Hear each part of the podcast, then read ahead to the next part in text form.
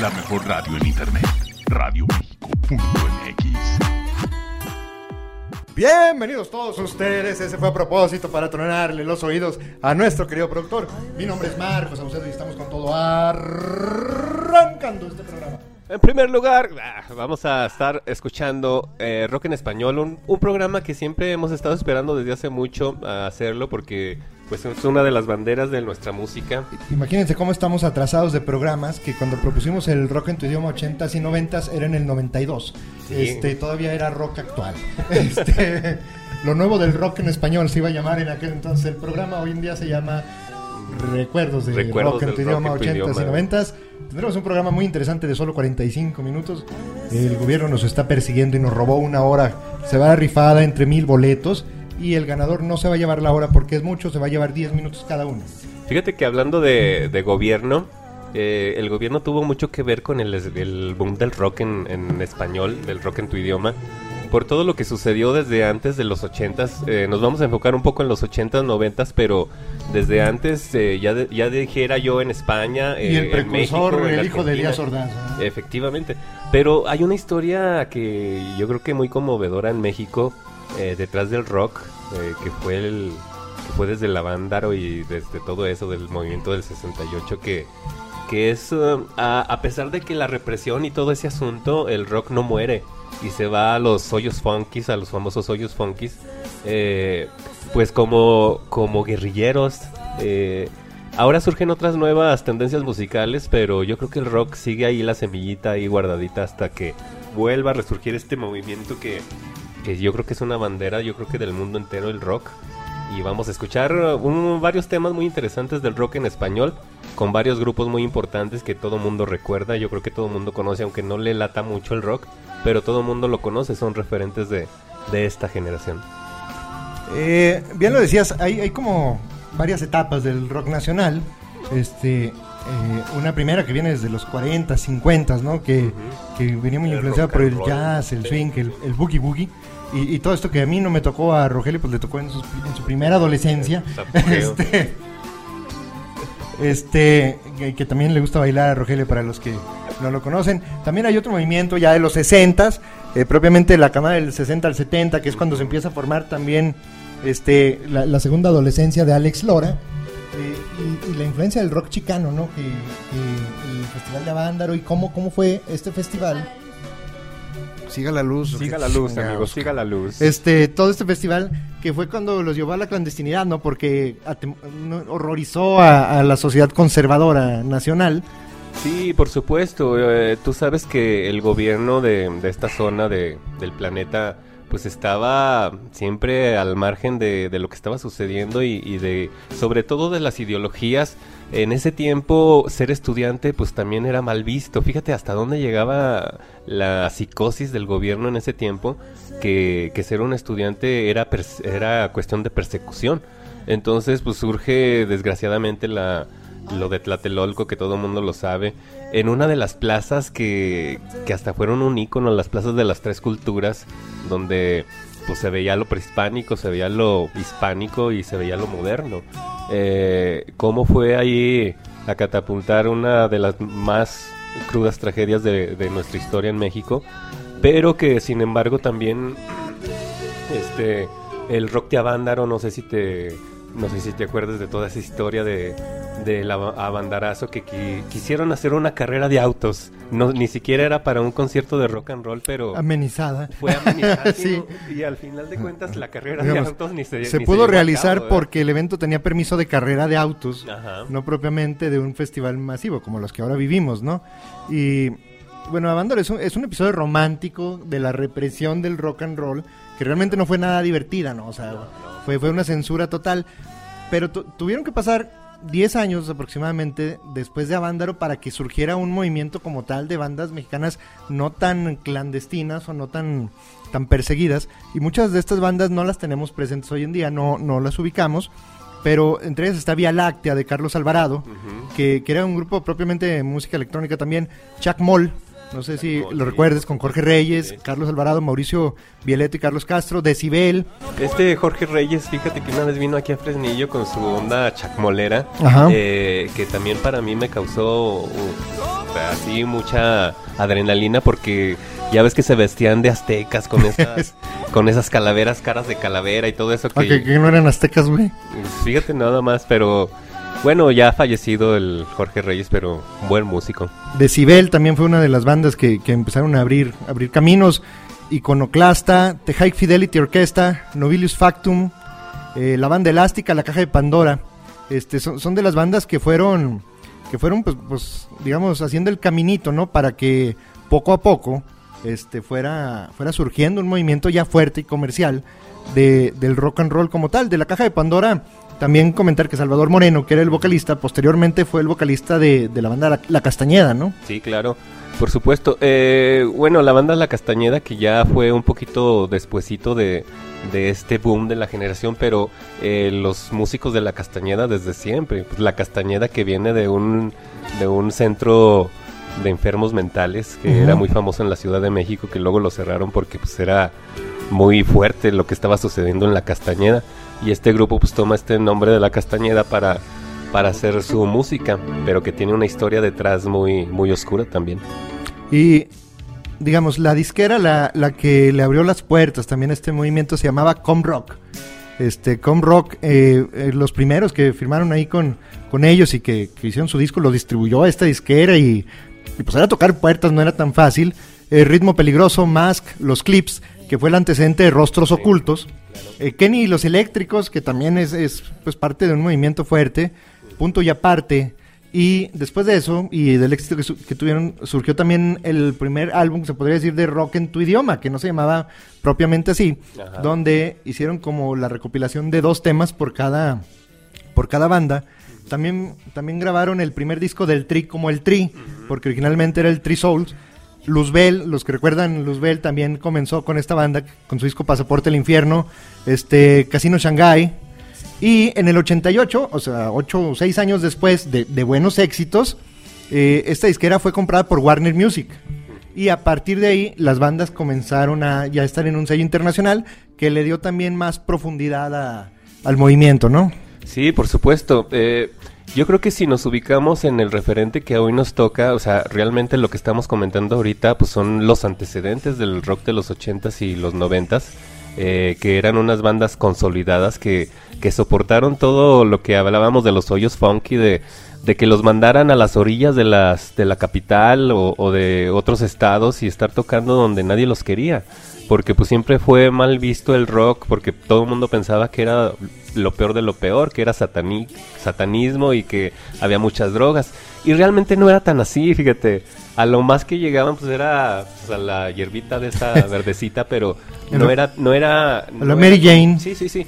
Eh, y en ese, eh, en ese tiempo pues casi todos eh, cantaban entre en inglés y en español, no se definía muy bien esa onda hasta que llega Caifanes. Caifanes, que fue la primera banda masiva. Que fue la primera banda masiva en México.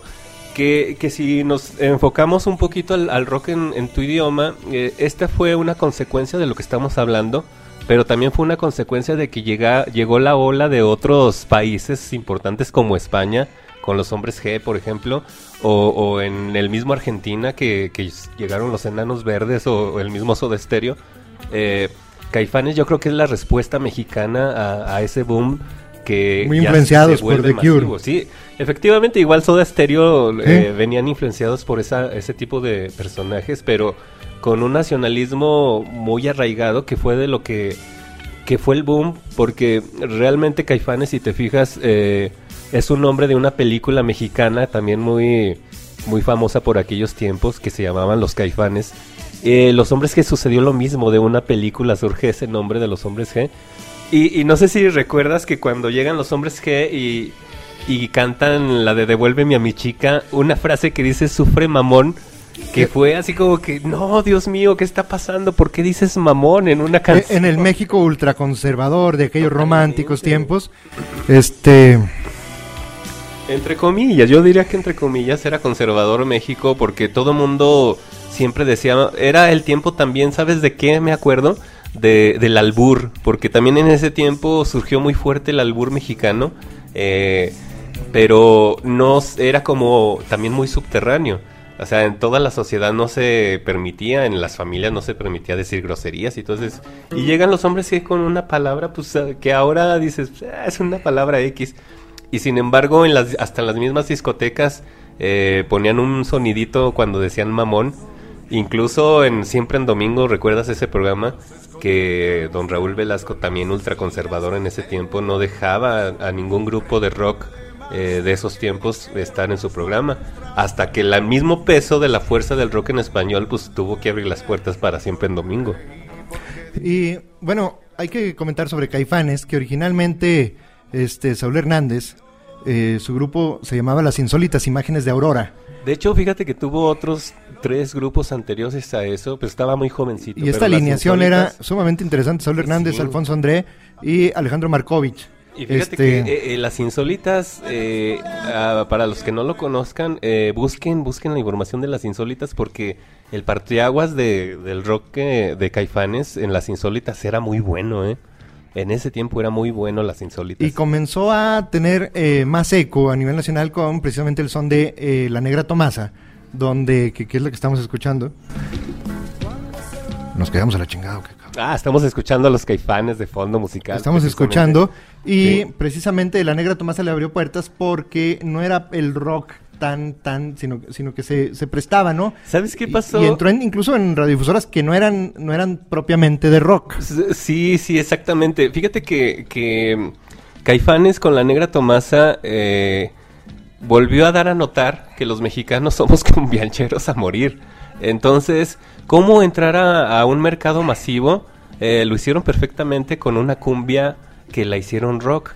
Si te fijas, luego tuvieron muchas dificultades los caifanes porque la gente compraba el disco por la negra Tomasa. Por la negra Tomasa. Entonces escuchaban ya después las otras canciones y decían, ¿qué es esto? O sea, yo, nosotros queremos más cumbias, más cumbias. No, pues nos gustaba el bailón, güey. Y, es algo del éxito que ha tenido hoy en día Los Ángeles Azules, por, ejemplo. Por supuesto, Pero hay, hay algo, un dato interesante del rock en tu idioma. Rock en tu idioma propiamente no es, no era la denominación del movimiento, era una campaña promocional de BMG donde únicamente le integraban grupos argentinos.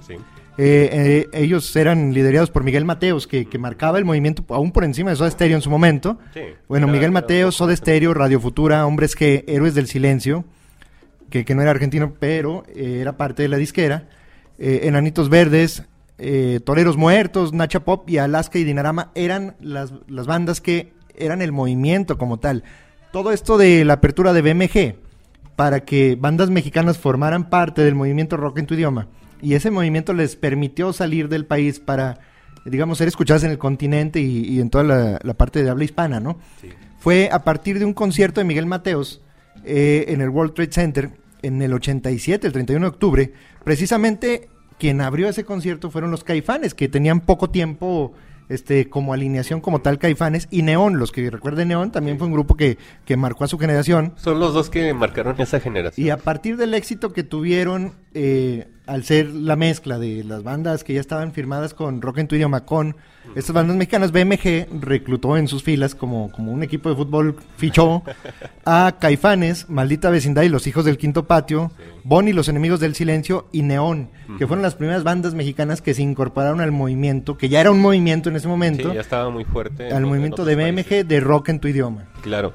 Eh, bueno, eh, es que todos, todos esos países que estamos mencionando, pues, que fueron los más fuertes en, el, en ese movimiento del rock en, tu idioma, que fue España, que fue Argentina, y, luego después eh, enseguida surgió México con este movimiento, eh, dieron a notar que el rock en, en español era necesario, era necesario porque como que se fue haciendo un remolino de, de todas las bandas extranjeras, de la ideología extranjera, pero todo lo que estaba sucediendo en, en nuestra sociedad latina, pues era una necesidad de, de, hacer algo, algo y algo muy importante. Ahorita vamos a un corte y vamos a hablar un poquito más de lo sociológico que, que estuvo sucediendo sobre el rock en español. Y todo lo que estuvo alrededor de este movimiento que marcó una generación y que también marcó la personalidad de una década y el ritmo con que vivió la juventud de un país que hoy en día son precisamente los adultos de este país los influenciados por el rock and roll. También vamos a hablar de los inicios de Fobia, Botita Jerez y el Mastuerzo y todo lo que tiene que ver con el rock en tu idioma 80s y 90s. Esto es Camisa de Once Varas. Vamos con la Ciudad de la Furia.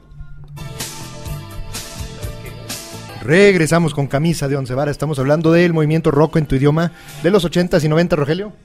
Sí, eh, pues un tema muy, muy controversial y muy padre de, esta generación del rock de los 80s y 90s. Eh, estábamos hablando de, de por qué eh, yo tenía una una duda de por qué en Argentina el rock eh, siempre ha sido muy favorecido y por qué siempre las bandas argentinas como que son más concentradas en el asunto del rock. Eh, y, luego investigando me di cuenta un poquito de del qué estaba sucediendo y fue por la batalla de la guerra de las Malvinas. de las Malvinas que, que, vetaron en un movimiento nacionalista y, y, que vetaron a todo todo rock eh, en inglés.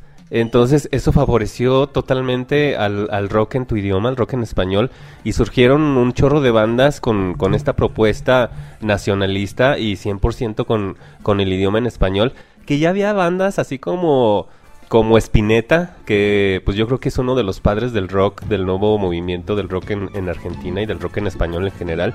Y Sui Generis, que también era una de las bandas. Otro que era Charlie García, que era de los primeros que estaban haciendo rock en Argentina. Que es el Alex Lora argentino. Es eh, como el Alex Lora argentino. Entonces, eh, vamos a estar escuchando ahorita un poquito de, de canciones. Un poquito de todo. De un poquito de todo. Eh, entonces... Ahorita está Enrique Bumburi, que es como el Enrique Bumburi, a veces, a veces, digo, es muy bueno, pero a veces suena como, como todas las rolas igual, ¿no, cabrón? Eh, tomando el, asunto del Enrique Bumburi y los héroes del silencio, eh, realmente los héroes del silencio en, España, sí, eh, en España lo que surgió con héroes del silencio que fueron de las pocas bandas o la única banda, no sé cómo estaría el asunto en España, que se internacionalizó. Incluso en Alemania eran muy seguidos los héroes del silencio en esa época. No era Enrique Bumburi como tal. Enrique Bumburi a mí se me figuraba, a lo mejor es una percepción mía, pero era como una especie de Jim Morrison español. Eh, los movimientos, la voz la quería hacer como él, pero era un, era un rock totalmente distinto, ¿no? Nada que ver con los Doors en, ese tiempo, pero eh, yo creo que los héroes del silencio también fueron uno de los que se internacionalizaron más. Eh, y, y, si volvemos a ese tiempo de, de, por ejemplo, de los hombres G, cuando, cuando llegan a México, eh, ellos batallaron mucho en, en, la Ciudad de México por, por estas cuestiones que estábamos hablando de, de que la gente todavía era un poquito puritana en ese sentido de las, de las palabras, de las letras. Pero luego llega acá eh, Soda Stereo con un rock eh, pop así como medio electrónico y es un boom total. Yo creo que me atrevería también a decir que, que Soda Stereo es una de las bandas internacionalmente más famosas eh, en cuestión del rock en español. Por ¿no? cierto, va a tener una pequeña y, y, significativa gira este año Soda Stereo con su alineación original, a excepción del maestro Cerati, por obvias razones, pero acompañada de varios vocalistas de presencia internacional, ¿no? Como Chris Martin, Rubén Albarrán, eh, me parece que va a estar este vato, ¿cómo se llama? El cabrón de Zoe, el que le gusta jalarle las patas al chamuco. ¿Cómo, cómo, cómo ¿De se Zoe? Eh, sí, este güey, León Larregui. Eh, que canta. sí, no, no, no, sí. Y va a estar precisamente en la Ciudad de México en, en los próximos meses. Eh, Soda Stereo que marcó un hito no solo en su país, sino también en la forma de comercializar el rock. Eh, porque era una banda meramente rock, con muchas influencias, pero pues podría considerar 100% rock pero también tenía ya la mística, ¿no? Que, que tienen lo, los sudamericanos en torno al rock. Sí. Ya no tanto de, del ritmo sabrosón y todo esto, sino ya era como que también tenía este, la nostalgia y la añoranza que marcan las, las canciones de Soda Stereo y de Gustavo Cerati, quien después también tiene una, una buena carrera como solista hasta que hasta que lo cargó el payaso, ¿no? Sí, por supuesto. Y, y realmente eh, cuando vinieron las bandas españolas, eh, pues encabezadas por Hombres G, lo vuelvo a repetir, pero también estaba Radio Futura, eh, lo mencionaste hace rato Marcos, estaba Nacha Pop. Nacha Pop y Radio Futura fueron de los pioneros allá en España, porque ni siquiera los Hombres G eh, se veían en esa lista de, de, España en el rock. Estaba Nacha Pop y estaba, estaba um, Radio Futura. Pero eh, era un rock así medio crudo, medio sarcástico. Ah, va, estamos escuchando una gran canción. Sí, sí. Esta canción, Lucha de Gigantes, que pues es un himno del rock en, en tu idioma, uno de los himnos, que incluso después surge en la, en la película de Amores Perros, con en el soundtrack de Amores Perros. Y que le dio un muy buen segundo aire a, a esta canción, pero que la verdad es uno de los clásicos de, del, del rock and roll. Sí, por supuesto. Y, y te comentaba que era bien marcada las tendencias de los españoles, que eran mucho más sarcásticos su, su rock con los toreros muertos, por ejemplo, que era una letra así como que siempre de burla, siempre de hacer cosas así, mi agüita amarilla, me acuerdo. Ya están aquí los toreros muertos y todas esas rolas así muy, muy fuertes, muy sarcásticas. Eh, y en Argentina era todo lo contrario, era un rock eh, aunque casi todas las agrupaciones, muchas de las agrupaciones eran, eran músicos que no eran de conservatorio, pero que eran músicos formados en la calle, también Argentina tenía su propio sonido del, del rock. Y cuando llegamos a México, cuando se ve el rock en México, si te fijas, era, es un rock más autóctono, eh, más mexicanista. Incluso los nombres de los grupos... Eh, muy nacionales. A, muy nacional. Eh, y eso fue... Yo, yo quiero hacer un, un, pequeñísimo, brevísimo paréntesis aquí a toda nuestra explicación sociológica de, de, Rogelio Aguilar, porque precisamente también hay que reconocer a Antonio Vega Telles, que, que fue vocalista y compositor sí, de Nacha Pop, que a los 52 años ya se, se, adelantó en el camino del rock and roll, en el 2009, hace ya, este, van a ser ya 11 años de, de su partida, y, y lo más bonito del rock y lo más bonito de la música y del arte es que precisamente la muerte no representa un final, sino un principio muchas veces, ¿no? Por supuesto, y bueno, ya que qué bueno que tocas el, el tema de, de, Antonio Vega, eh, la gente que no lo conozca, que ubica nada más al grupo Nacha Pop, escuchen todas las canciones de, de Toño Vega, un, una belleza de canciones, una, una canción poética muy... muy una belleza padre. de cantina, cabrón. Una belleza de cantina. Sí, una poética muy padre que también fue un partaguas en España, uno de los de los autores, cantautores más famosos acá como Juan Gabriel. Bueno, que es otra cosa, ¿verdad? Pero sí, sí, muy muy famoso Antonio Vega. Y bueno, estábamos comentando de, del rock en español. Eh, a mí se me hizo muy acertado que en esa época eh, todos los grupos empezaran a cantar en español y que volvieran a tomar ese nacionalismo que desde Diego Rivera y Frida Kahlo y todas esas gentes también lo habían tomado y, y vuelve la generación un poquito más joven de los ochentas a volver a tomar esa, esa generación del nacionalismo mexicano que, que siempre ha sido bien rica la cultura mexicana.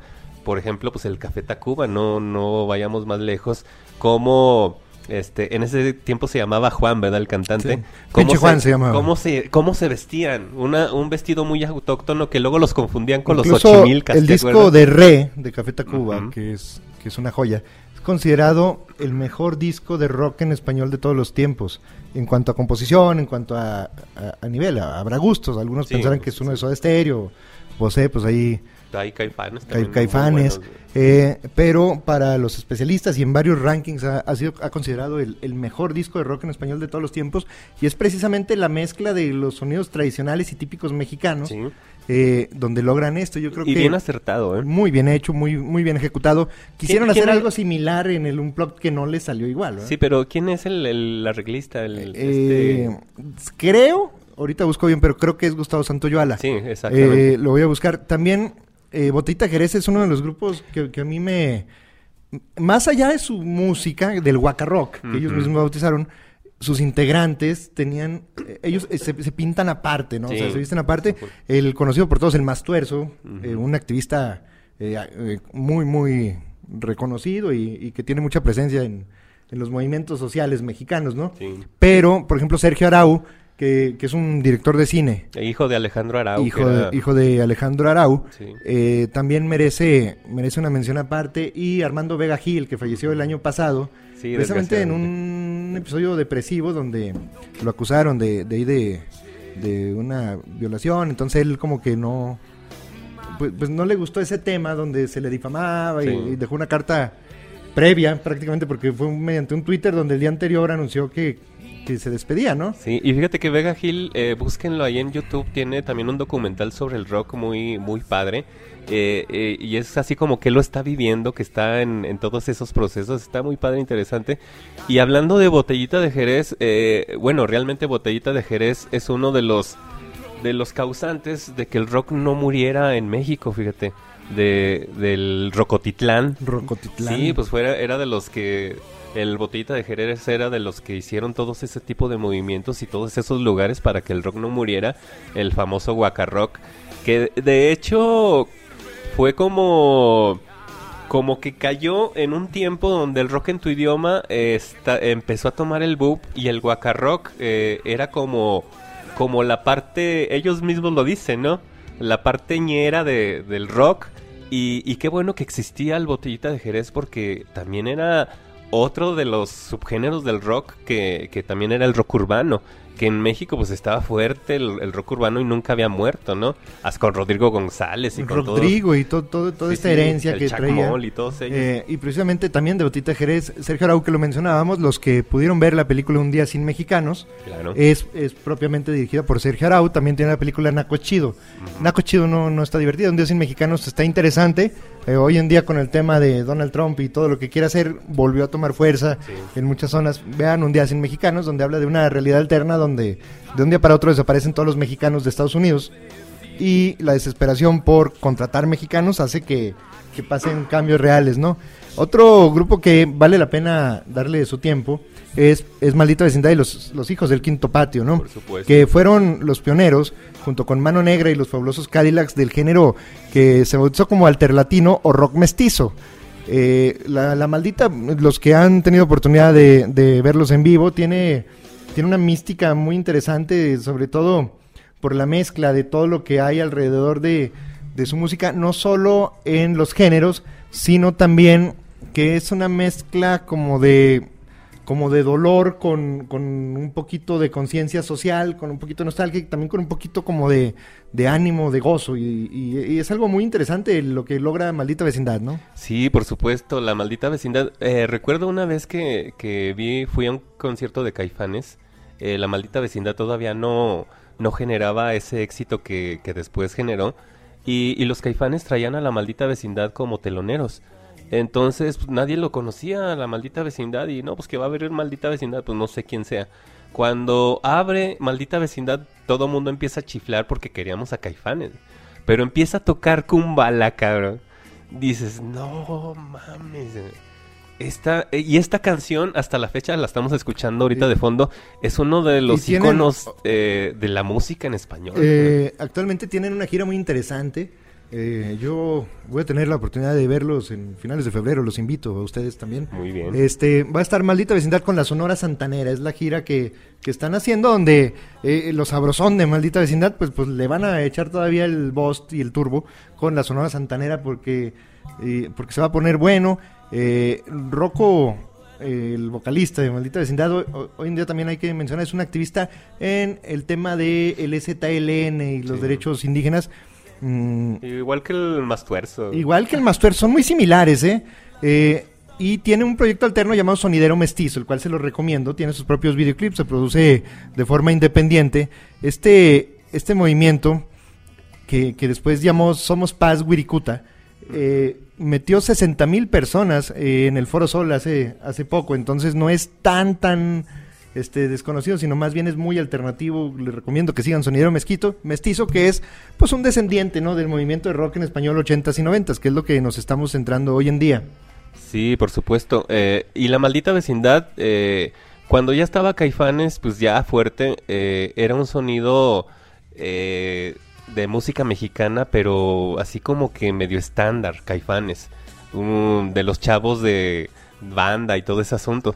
Pero llega la maldita vecindad con, con otro género de, de, la música de la vecindad, precisamente, de, del barrio bravo, de todo eso. Y el quinto patio, que, era la parte más recóndita. Exactamente, que era lo necesario también para, para un nacionalismo ya muy puro mexicanista, ¿no? Y Sax, que es quien le da el alma a Kumbala, ¿no? Claro. Este, Sax eh, hay que destacar también que no solo colaboró en Maldita Vecindad, sino aparece en varias colaboraciones en, discos con Caifanes, eh, Las Víctimas del Doctor Cerebro, Los Enanitos Verdes, Tex Tex, El Aragán y compañía.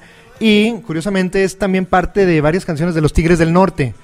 Eh, en el 92 Sax decide no solo seguir tocando con La Maldita Vecindad, sino ser productor musical.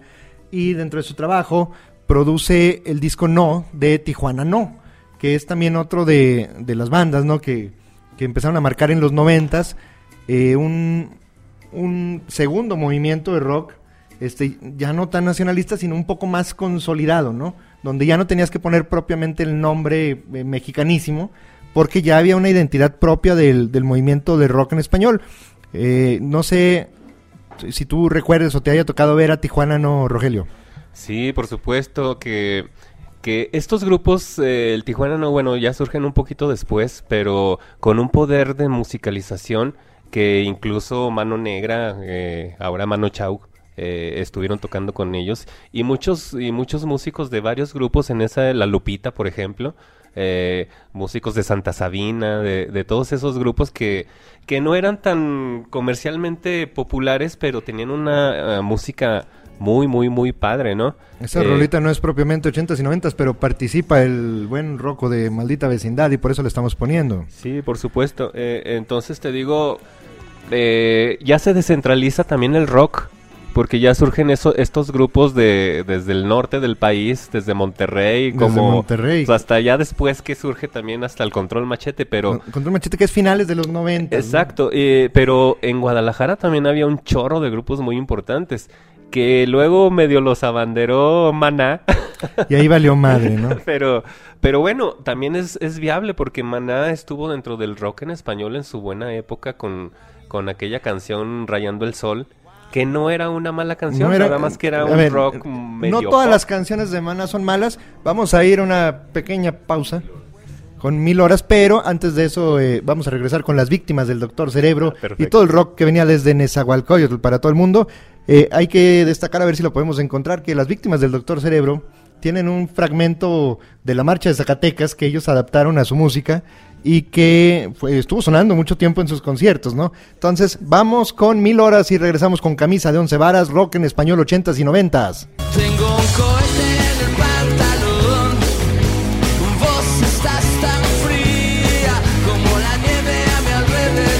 Bueno, estamos una vez más en Camisa de Once Varas, estamos hablando sobre el rock en tu idioma. Y hablando del rock en tu idioma, Marcos, fíjate que hay una película de esos tiempos donde, donde sale Sax y donde sale Saúl Hernández y son, sale Rita Guerrero. Eh, una película que les recomiendo mucho si no la han visto, que se llama Ciudades Ciegos, que la protagonista Pepe, Pepe Sosa. Eh, una película de esos tiempos que, les recomiendo verla porque también habla sobre esta subcultura de, de los jóvenes de, ese, de esa época de, del rock en tu idioma. Si te fijas en las portadas, por ejemplo, de, Caifanes, siempre están así como que recargados, jóvenes viendo hacia el horizonte. Hasta se me hace de esas películas mmm, antiguas donde la fotografía de, de estos grandes fotógrafos del cine mexicano, de cine de oro, los retoman también. De, de, las portadas en blanco y negro. De la primer, la primer, el primer disco de portada de los caifanes, pues es, es eso, ¿no? Un, una fotografía de, de, Figueroa de esos tiempos, que ahora es el Chivo Lubeski, o cómo se llama el Emanuel. Emanuel, este que también retoma esa, esa ideología del, de lo mexicano. Eh, hablando de eso, fíjate que me interesa mucho que, que en ese tiempo haya sido el mexicanismo de esa manera, eh, yo les recomendaría a los jóvenes que nos escuchan que, que le den un volteón al rock en, tu idioma, eh, no solamente al, a la música en general, sino a todo el concepto que había detrás de esa, de esa generación musical, que era defender la ideología en español. Eh, lo hacía en Argentina eh, con sus ideologías, los desaparecidos de la Plaza de Mayo, por ejemplo, y todo ese asunto, que defendían su propia ideología, pero siempre el asunto en español ya no era extranjerizar las cosas. Eh, ahora pues ya surgen otras otras generaciones, otras demandas de las cosas, pero yo creo que el mexicanismo en este caso o eh, hay que defenderlo y hay que siempre estar a la vanguardia con, con, lo mexicano, no, no siempre querer copiar lo extranjero, en este caso lo que viene ahora de Centroamérica, pues. Sí, digo, parte de la identidad nacional es especialmente los movimientos musicales que ha habido en todos los géneros. Eh, México tiene una identidad muy marcada en, en, el género de la banda y en, en, todo esto, pero propiamente el rock eh, ha, ha, puesto muy en alto también la, sí. la, generación de calidad en el país. Los, los rockeros mexicanos son reconocidos en, en, todo el mundo. Yo recuerdo mucho, Café Tacuba es de las pocas bandas en el mundo que tocan microcompás. Eh, cosa que, que no todas las bandas. Tool es una de las bandas Sí. precisamente que toca a partir de microcompases Sí, y que muchos muchos músicos eh, han pedido tocar junto con Café Tacuba en, en palomazos y en todo esto por la dificultad que representa. También hay bandas eh, mexicanas que tienen un alcance social eh, muy fuerte, como en su momento fue Molotov, que, que su música, que no era propiamente de protesta, pero sí era una música de estallido, Claro. eh, y, y su nombre bien lo dice, eh, tuvo mucho éxito en, en Rusia, por ejemplo, y una banda eh, también de los noventas y con una fuerte conciencia social, pero también con un ritmo diferente y que lo llevó a romper en gran parte del mundo. De hecho, esta banda, eh, Panteón Rococó, eh, no solo por su, su tendencia a- al ska, sino también por su identidad con el ejército zapatista, igual que la maldita vecindad. Una parte de sus ganancias son donadas directamente al ejército zapatista, pero ha sido la número uno en ventas, en, descargas y, y- y abarrota conciertos en Hamburgo, en Alemania, en Europa del Este.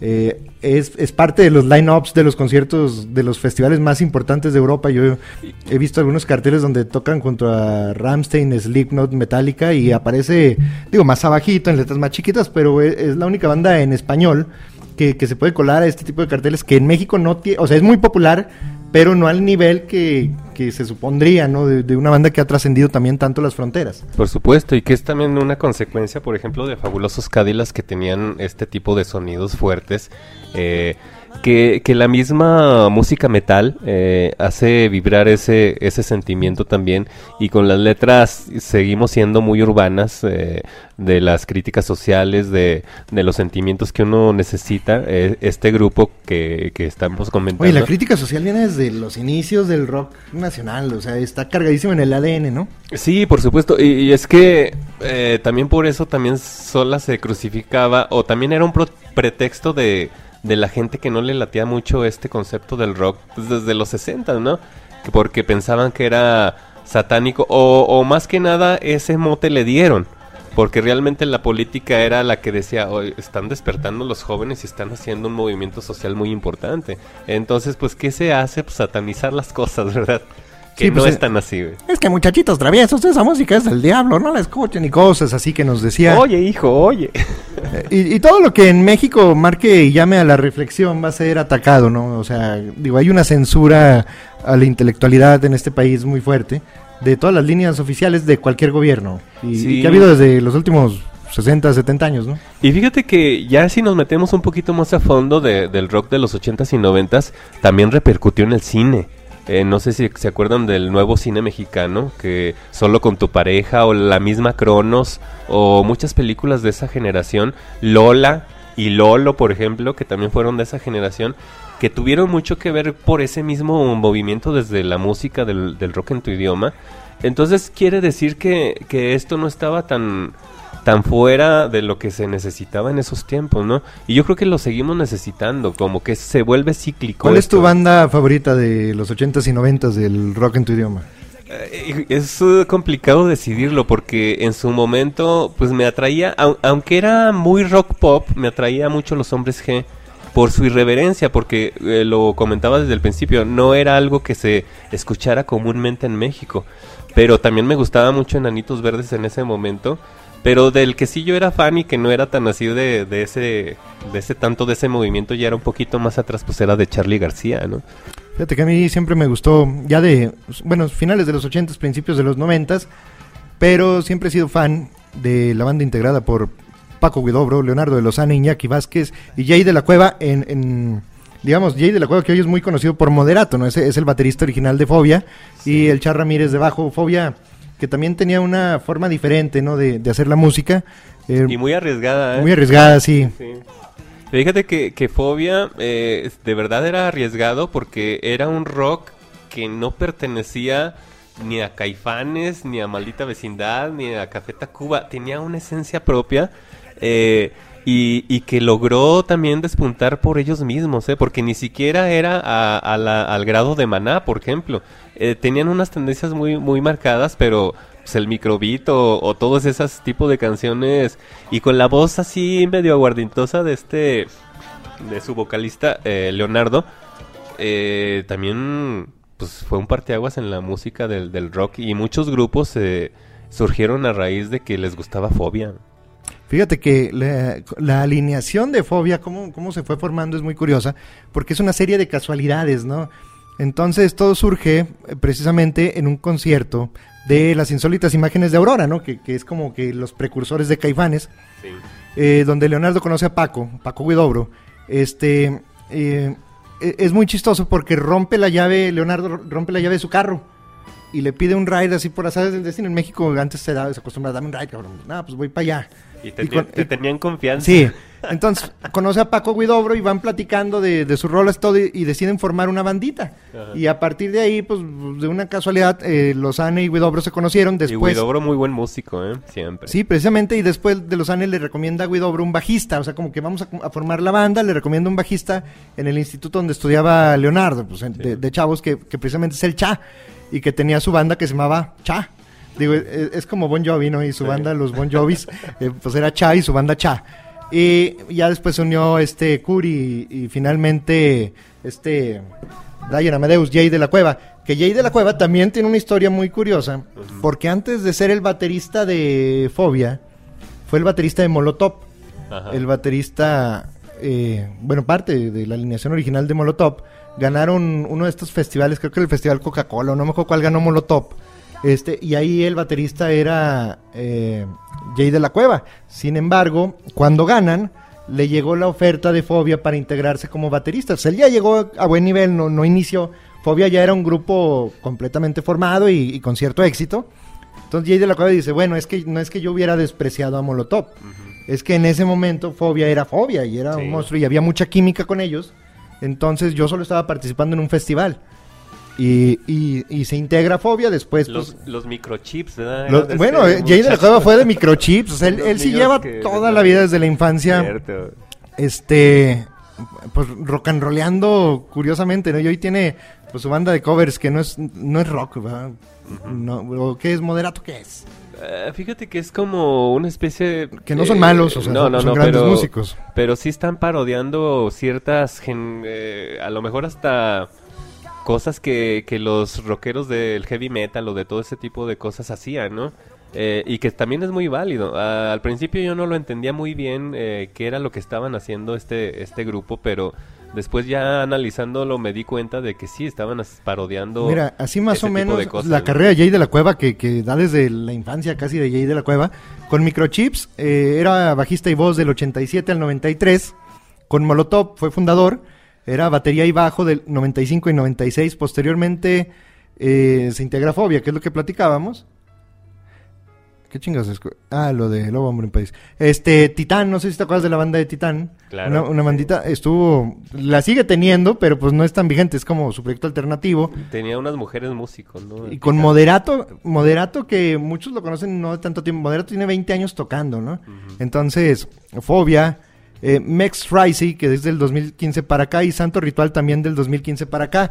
Y incluso ha tenido participación con varias bandas rancheras y, y ha estado en los palenques. Es muy común que, nomás que ahorita no me acuerdo con quién chingas todo- toca. Todos hemos estado en los palenques. Bueno, yo he echado varios, pero no estamos hablando de eso, estamos hablando de música, cabrón. Eh, Jay de la Cueva es, es un músico versátil, es un músico muy estudiado, muy bueno. Propiamente a mí me gustaba mucho Moderato en sus inicios, cuando era una real parodia, o sea, cuando ellos Sí. sabían que era una parodia. Sí, sí, claro.